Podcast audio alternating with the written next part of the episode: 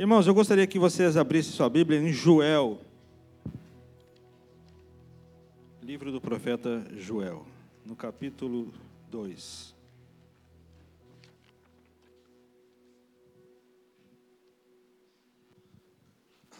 De 23 a 27.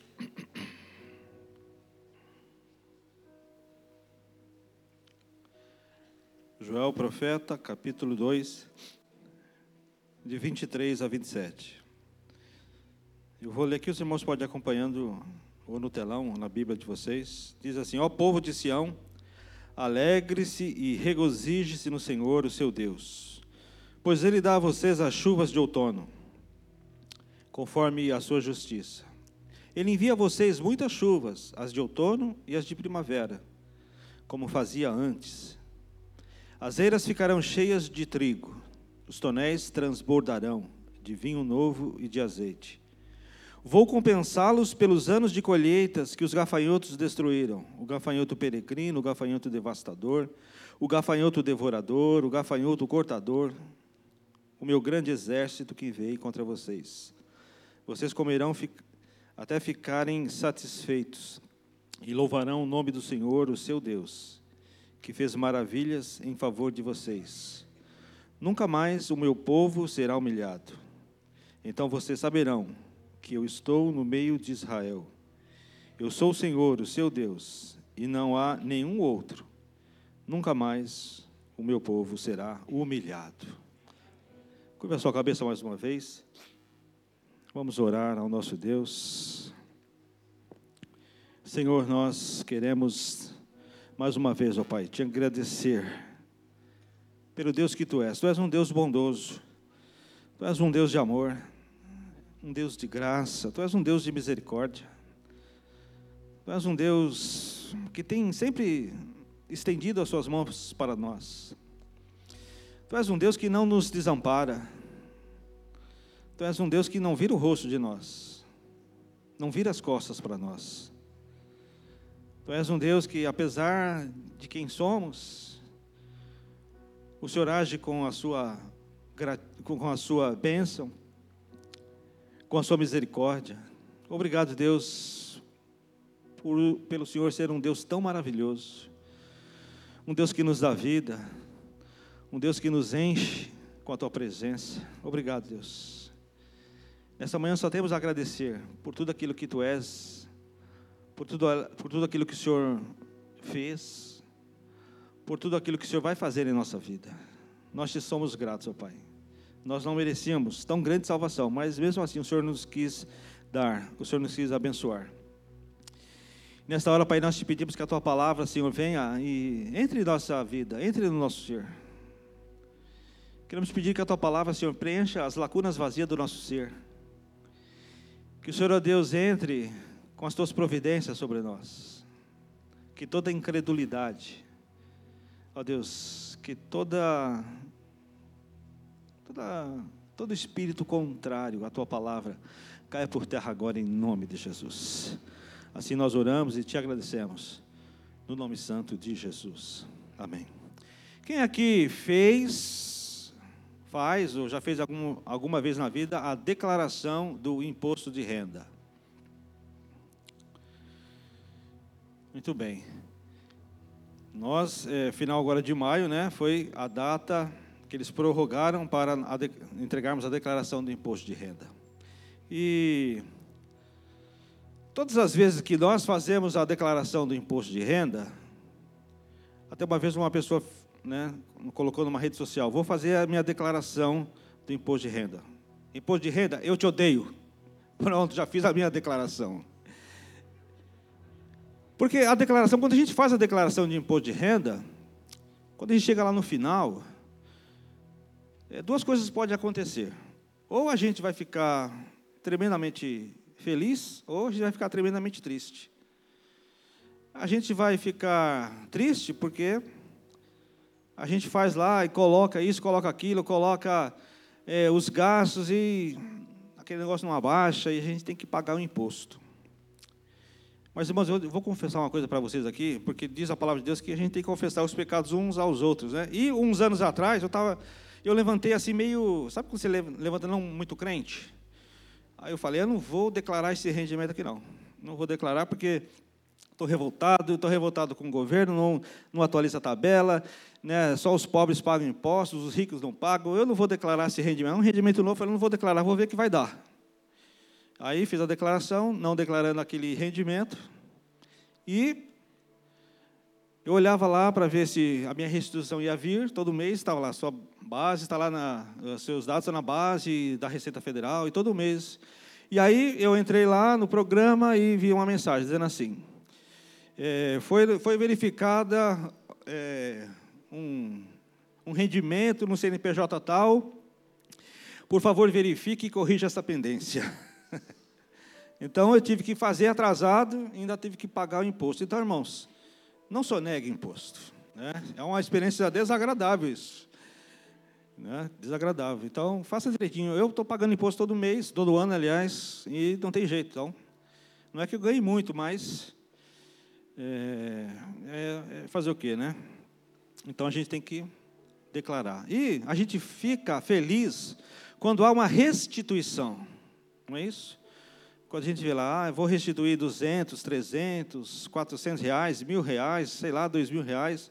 Ah, que maravilha. Só no ano, no, no, nos meses para frente, mas você sabe que você vai restituir o imposto de renda. Eu queria falar, senhor, nesta para vocês, irmãos, neste mês de junho sobre restituição. Restituição. Nós vamos dedicar nesse mês a falar sobre isso. Começamos hoje na nossa semana de oração, falando, orando a esse respeito, a respeito de restituição. Irmãos, aqui, será que teve alguém que nunca sofreu perdas na sua vida? Teve alguém que nunca na sua vida sofreu perdas? Eu acho muito difícil. Irmãos, a verdade é que muitas vezes sofremos perdas, muitas vezes nós somos saqueados pelo inimigo, até que nós perdemos coisas valiosas, que nós conquistamos através dos nossos esforços, que conquistamos através das nossas orações. E a questão é: nós vamos nos conformar com tais situações, como se nada houvesse acontecido? Eu não sei você, mas eu fico inconformado quando eu perco injustamente alguma coisa, quando alguma coisa retirada de mim sem o meu consentimento, alguma coisa que me pertence, alguma coisa que era minha e foi tirada de mim. Eu fico muito triste, eu fico muito nervoso, eu não me conformo com essa situação. E precisamos pedir a Deus que Ele nos restitua, irmãos. Amém?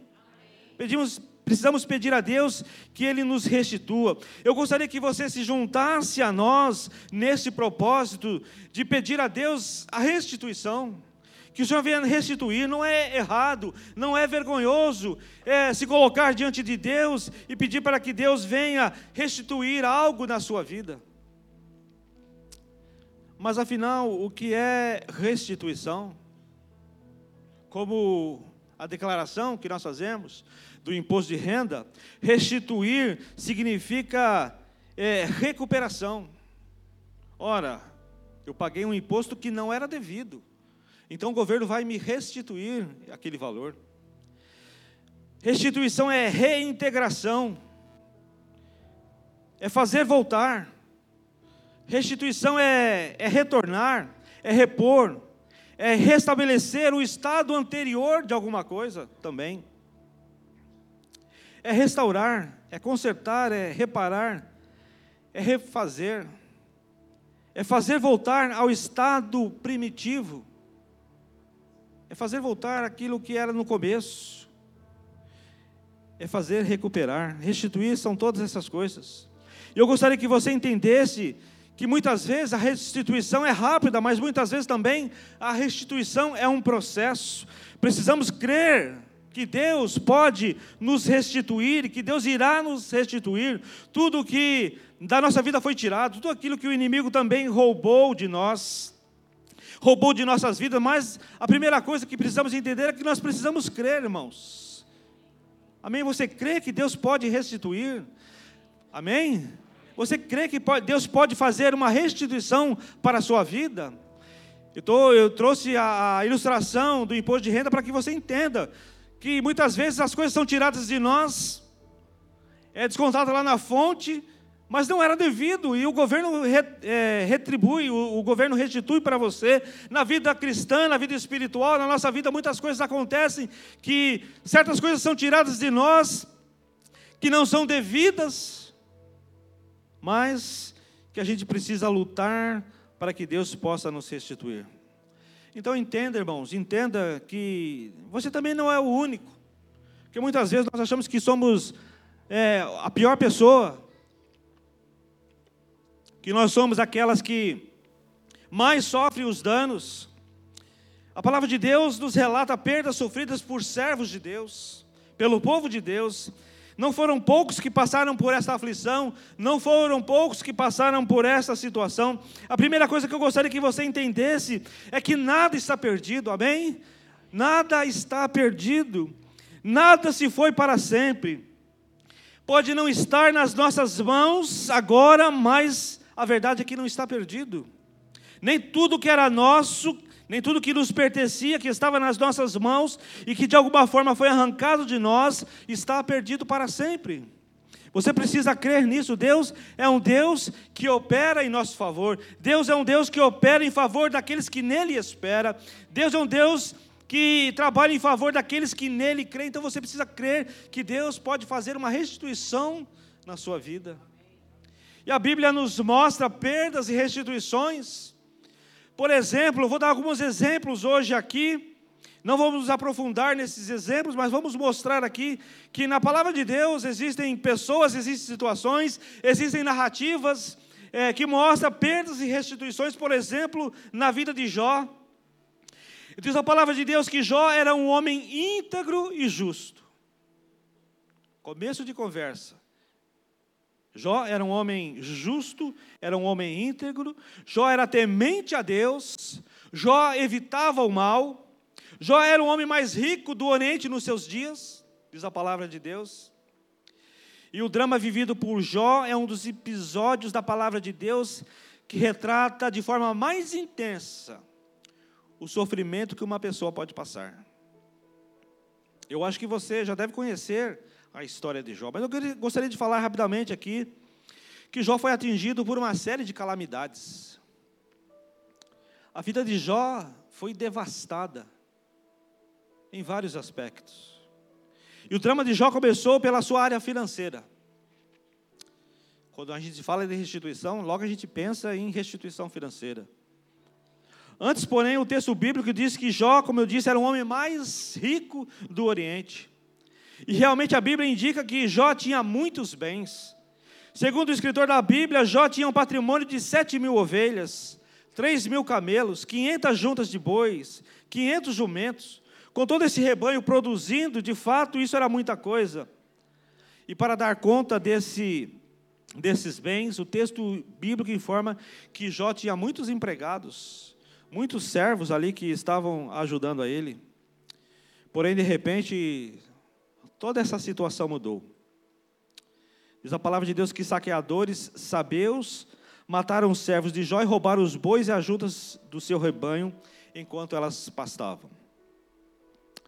Enquanto Jó ainda estava recebendo aquela triste notícia, chegou o outro mensageiro, o segundo. E lhe informou que um fogo do céu caiu e queimou ovelhas e todos os servos que estavam pastoreando. Bom, o drama financeiro de Jó não terminou por aí. Enquanto o segundo mensageiro ainda falava, chegou um terceiro mensageiro e disse que uns nômades caldeus tinham roubado seus camelos e matado seus outros servos.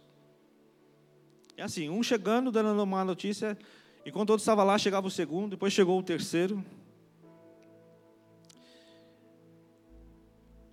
Mas o drama financeiro de Jó não terminou.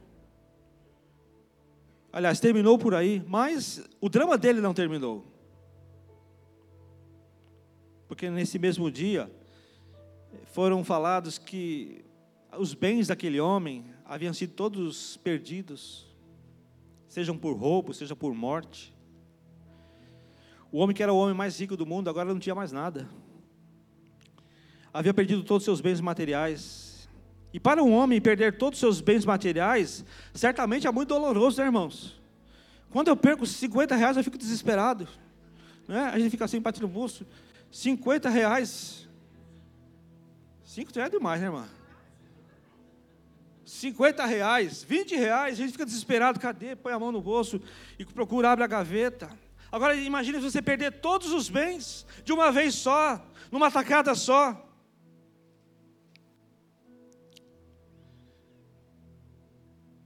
Mas perder sua família, o seu bem mais precioso, certamente ainda era muito mais traumático. Jó nem mesmo tinha acabado de receber as notícias a respeito da perda de todos os seus bens, quando chegou mais um mensageiro para avisar que todos os seus filhos haviam morrido. Olha, pensa bem, irmãos, isso não é fábula, isso não é história da carochinha. Alguns falam assim, alguns teólogos é, liberais dizem que isso aqui é um, é um conto, que não foi verdade. Não foi verdade, sim, irmãos. A gente entende Jó como Jó, um homem paciente, mas ele foi um homem que teve todas essas perdas e perdeu todos os seus filhos, morreram. E Jó também viveu um drama na área da saúde, irmãos. Olha só, o homem mais rico perdeu tudo. Tinha os filhos, todos eles morreram. Aí veio uma doença. E qualquer tentativa de identificar a doença exata que atingiu Jó é inútil mas certamente foi algo que lhe causou um sofrimento físico muito grande. Ele diz a palavra de Deus que ele perdeu peso, ele teve febre, ele teve dores fortes, dores que iam lá nos ossos, ele ficou cheio de tumores, cheio de chagas. Imagine, irmãos. Eu acho que ele não foi cometido por uma doença só, deve ter sido várias doenças. E Jó não apenas enfrentou esse sofrimento físico, é, e mental, mas também o sofrimento social e o sofrimento espiritual, irmãos. Pensa num homem que, de repente, quando tudo ia bem, ele perde tudo. Ele foi incentivado por sua esposa a amaldiçoar a Deus e apressar seu, sua morte. A pessoa que esposa, em vez de ir lá orar e dar uma palavra de profética de incentivo, fala assim: amaldiçoa a Deus e morre logo.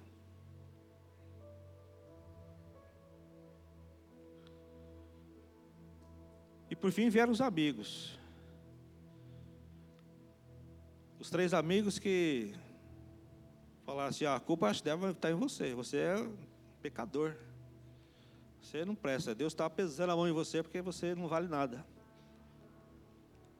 Quiseram acreditar todo o mal causado na vida dele para ele próprio. E nós sabemos que foi o inimigo que tocou nele. Obviamente, tudo isso gerou um drama espiritual para Jó, irmãos. Drama financeiro, drama familiar, drama na saúde, drama social e drama espiritual. Tudo foi tirado. Tudo foi tirado. E Deus colocou fim no drama de Jó. E diz a palavra de Deus que Deus restituiu tudo em dobro. Tudo em dobro do que ele já havia possuído. Amém? Posso ouvir um amém? amém. Tudo em dobro, irmãos. Deus não só restituiu, Deus restituiu em dobro. Ele não blasfemou, ele não disse que Deus era culpado, ele não, não fez nada disso. Mesmo a mulher incentivando, mesmo os amigos ali massacrando ele, mais do que ele já havia sofrido, ele foi um homem justo, temente a Deus, e que Deus restituiu não só o que ele tinha, mas restituiu 100%, 200%, né? Duas vezes mais. Deus restaurou tudo na vida de Jó. Deus restituiu tudo. O que Satanás intentou em mal, Deus converteu em bênção. Lá em Jó 42, 10, diz assim: Depois que Jó orou por seus amigos, ele ainda orou por seus amigos, o Senhor o tomou novamente, o tornou novamente próspero e lhe deu em dobro tudo o que tinha antes. Glória a Deus por isso. Isso não é uma historiazinha, não, irmãos. Isso é uma coisa que aconteceu de verdade. E o Deus que restituiu em dobro é o Deus que é o nosso Deus. Ele pode olhar para você, ele pode olhar para as suas perdas, ele pode olhar para aquilo que o inimigo tirou, aquilo que você perdeu, ele pode restituir em dobro para você. Creia nisso. O segundo caso que eu gostaria de mostrar aqui é Davi. Davi perdeu o seu reino para o filho Absalão, mas Deus o deu de volta. Já dissemos aqui certa vez sobre a família de Davi, né, no mês passado, seus erros como chefe de família, seus erros como pai, o conflito que ele teve com seu filho mais velho, Absalão, que matou seu meu irmão, é, que tinha estuprado a sua meia, a sua meia aquela confusão toda na família, e ele calado. Apesar de todos os erros, apesar de todos os fracassos, o trono de Israel pertencia a Davi pois era a promessa de Deus para Davi. O mesmo Deus que é, restituiu a Jó, também restituiu Davi em meio às suas presepadas como rei, como, como chefe de família, não como rei, mas como rei ele tinha uma promessa e o seu trono foi ali devolvido para ele, porque Deus é um Deus que cumpre com as suas promessas. Deus é um Deus que restitui. E mesmo é, Davi tendo, tendo sido obrigado a sair, a renunciar, a fugir por causa do seu filho que queria matar, Deus depois retribuiu o seu trono. Deus retribuiu o trono a Davi em meio às suas aos seus grandes erros, aos seus grandes fracassos, mas a promessa de Deus foi cumprida. Amados, o inimigo tenta roubar a promessa de Deus na nossa vida. Muitas vezes nós é, vemos que as promessas de Deus não são cumpridas, mas porque o inimigo tenta roubar. E eu quero dizer para você que as promessas de Deus vão se cumprir na sua vida. Você precisa crer. Você precisa crer. Se alguém tem tentado tirar alguma coisa, alguma promessa da sua vida, pode ter certeza, pode crer que Deus irá restituir para você na sua vida. Deus restitui. Deus restitui. Deus restitui aquilo que nos é tirado. Deus nos restitui aquilo que nos é arrancado. Deus restitui ao Davi, irmãos. Você olha assim, às vezes você olha para Davi e você fala assim: ah, Davi era um homem segundo o coração de Deus. E era mesmo, a palavra de Deus diz isso. Mas Davi fez muita coisa errada também. Deus restituiu o trono ao rei Davi. Uma outra coisa que eu gostaria de destacar é sobre a nação de Israel.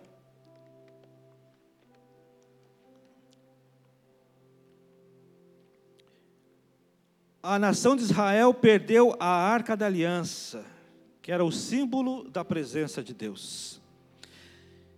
Creio que a maioria de vocês deve conhecer a história dessa arca, que não deve ser confundida com a arca de Noé, porque era um barco. Essa arca era um tipo de uma caixa esta era a Arca da Aliança, conhecida também como a Arca do Testemunho.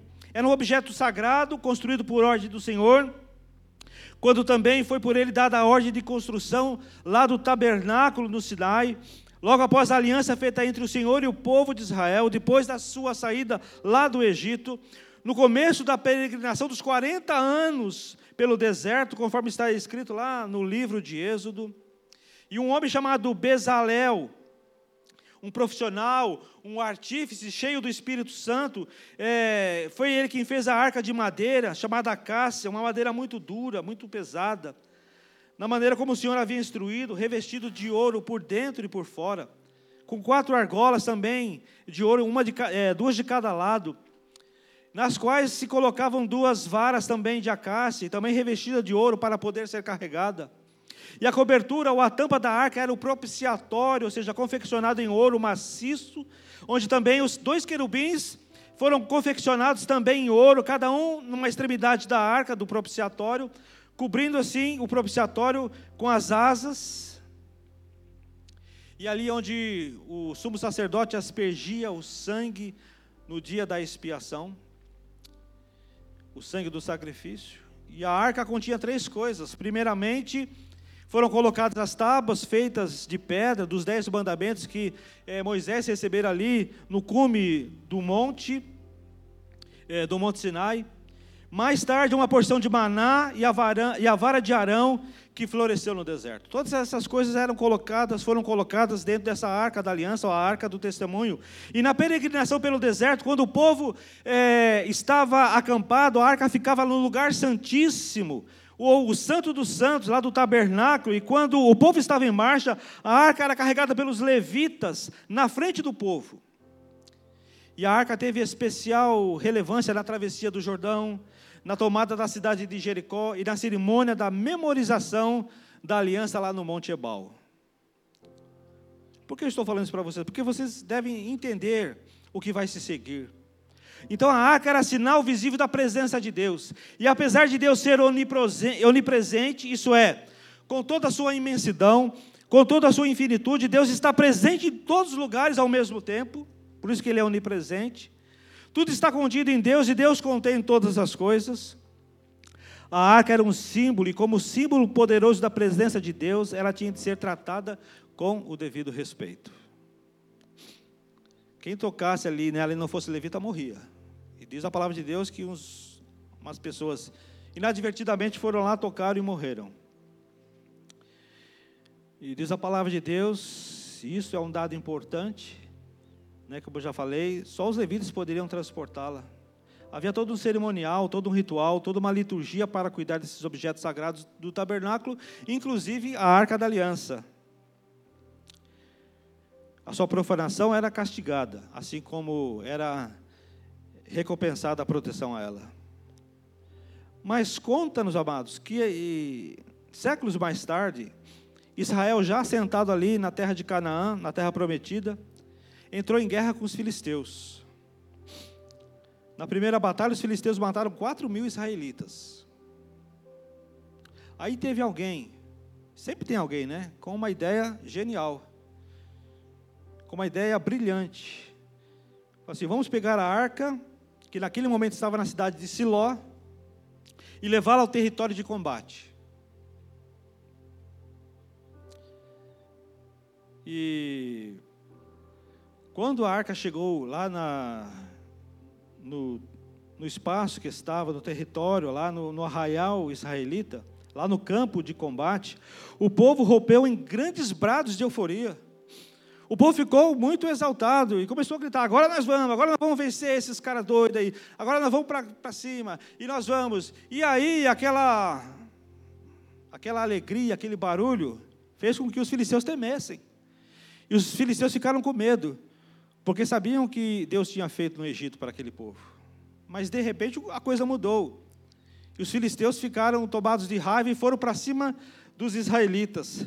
Botou, botou, brotou essa coragem tão enorme no meio dos filisteus, que eles partiram para cima dos israelitas e mataram dessa vez mais 30 mil homens. E diz a palavra de Deus que foi grande a derrota. A arca foi capturada pelos filisteus.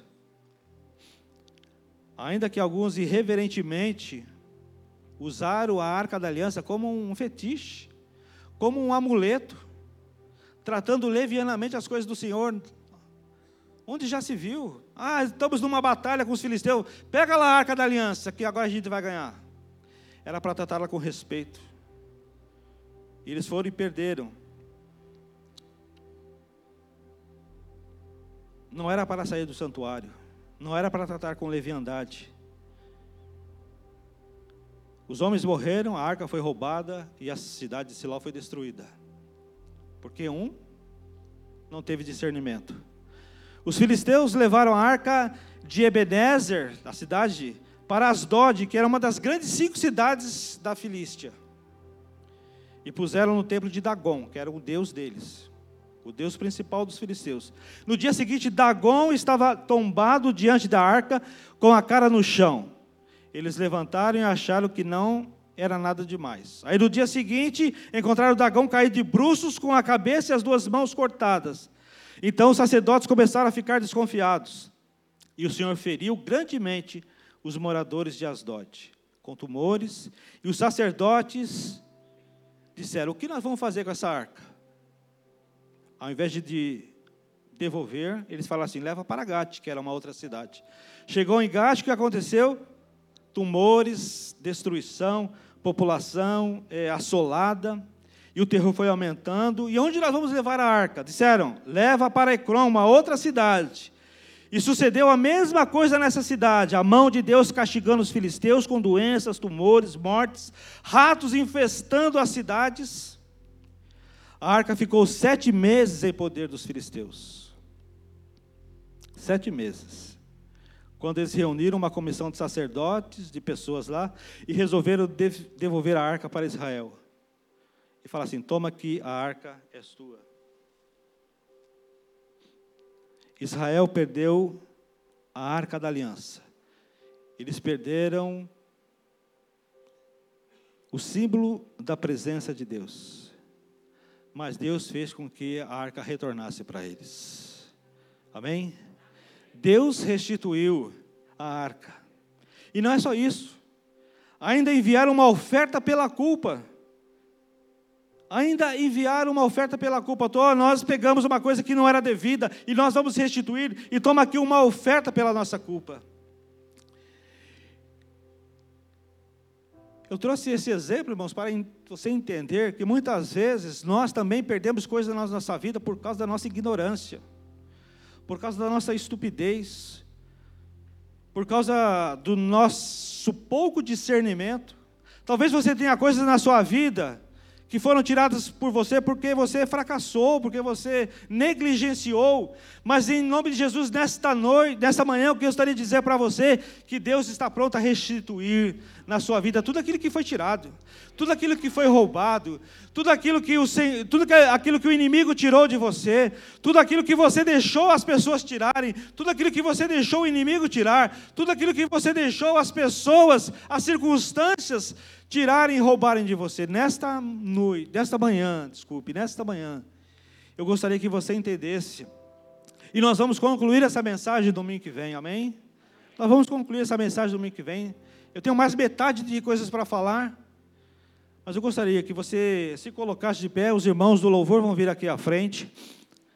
Eu gostaria que você curvasse a sua cabeça, que você orasse ao nosso Deus. Nós vamos orar. você se colocasse de pé e você começasse a orar, você começasse a procurar a Deus, e você começasse a invocar a presença de Deus.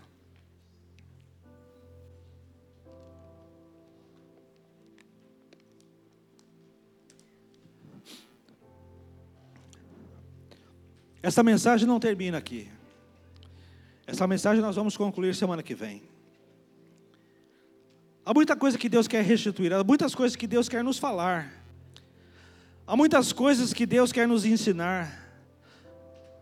Mas eu gostaria que você, que você que sente no coração, sente no coração, que precisa, que Deus precisa restaurar, que Deus precisa restituir alguma coisa na sua vida. Eu gostaria que você começasse a buscar a Deus, começasse a orar, começasse a buscar a presença de Deus. Os irmãos vão estar aqui tocando, nós vamos estar aqui orando.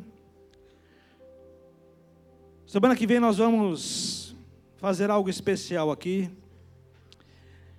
Nesta manhã eu quero apenas que você ore, busque a presença de Deus. Você identifique na sua vida aquilo que o inimigo tem tirado de você, aquilo que o inimigo tem roubado de você, aquilo que o inimigo tem tirado da sua vida. Talvez seja finanças, talvez não seja. Talvez seja saúde, Talvez seja alguma coisa na sua vida espiritual.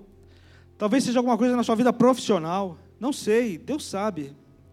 E eu gostaria que você, honestamente, sinceramente, agora com o coração, o coração cheio de fé, um coração cheio da presença de Deus, de temor a Deus, de fervor a Deus, começasse a orar, identificar aí, Senhor, eu tenho tantas coisas na minha vida que precisam ser restituídas. Ah, Deus, a minha fé. Ah, Deus, o meu ministério. Ah, Senhor. Tantas outras coisas. Finanças, saúde. Ah, Deus, eu quero entregar a minha vida nos... diante dos teus pés, diante do teu trono, diante, Senhor, da cruz do Calvário, eu quero entregar, Senhor. Eu quero suplicar a Deus por restauração, eu quero suplicar a Deus por restituição. Que o Senhor venha restituir, ó Pai, na minha vida, tudo aquilo que me era devido e que me foi tirado. Talvez, ó Deus, eu tenha deixado ir embora por causa da minha negligência. Talvez eu não tenha dado tanta importância a Deus como eu deveria dar. Assim como Israel não deu importância para a arca da aliança, que significava a presença dele. Mas o Senhor restituiu. O Senhor restituiu o trono Davi quando ele, por causa dos seus pecados, foi obrigado, foi obrigado a fugir do seu filho. O Senhor restituiu o trono a ele. O Senhor restituiu a Jó quando o inimigo tirou de Jó os seus bens, os seus filhos, a sua dignidade. Ele restituiu a dignidade, ele restituiu as riquezas, ele restituiu em dobro. Ah, Deus, nós queremos te pedir, Senhor, que o Senhor venha nos restituir nesta manhã tudo aquilo que Deus que foi nos tirado. Em nome de Jesus Cristo, Senhor, nós queremos Pai amado, colocar diante do teu altar, Senhor, a vida dos nossos irmãos, a vida das nossas irmãs, a vida, Senhor, das pessoas, Senhor, que nesta manhã, ah, Deus, se viram como talvez Jó, se viram, Deus, como talvez Davi, se viram como talvez, ó Deus, a nação de Israel, que teve suas coisas levadas, que teve, Senhor, as suas coisas tiradas, arrancadas à força, arrancadas pelo inimigo, arrancadas pela ignorância, pelo desprezo. Pai amado, perdoa a nossa vida, Senhor. Nós queremos, ó Deus, lutar para que o Senhor venha nos restituir, Senhor. Restituir tudo aquilo que nos foi tirado, Pai. Olha, Deus, para os nossos irmãos. Olha para os teus filhos nesta manhã, Senhor, com o teu olhar de graça, com o teu olhar de misericórdia, Senhor. Derrama sobre eles a tua bênção, derrama sobre eles, ó Deus, a tua unção. Ah, Pai amado, que domingo que vem possamos estar aqui, Deus, novamente para receber a segunda parte dessa ministração, porque queremos ser ministrados diante do Senhor, queremos ser ministrados diante, Deus, do teu trono de graça porque tu és um Deus da restituição, tu és o Deus da restauração, tu és o Deus que faz, ó Deus, as coisas tornarem como era antes. Oh Deus, tenha misericórdia das nossas vidas. Nos ajuda, Senhor, a perceber tudo aquilo que foi tirado, tudo aquilo que era meu, tudo aquilo que era nosso, tudo aquilo que nos pertencia, tudo aquilo que nos era devido. Nos dá, Senhor, uma, um dia de paz. Nos dá, Senhor, um dia de prosperidade. Nos dá um dia de fé, Senhor. Nos dá um dia de temor na tua presença. Nós buscamos a tua presença. Nós te adoramos, nós cremos. Cremos no Deus que é o Deus do impossível. Cremos no Deus que é o Deus da restauração. Cremos num Deus que é o Deus da salvação. E cremos num Deus que é o Deus da restituição. Nós oramos, ó Deus, nesta manhã. E te pedimos, ó Deus, seja conosco. Pois assim, Deus, nós oramos e te agradecemos. Em o nome de Jesus.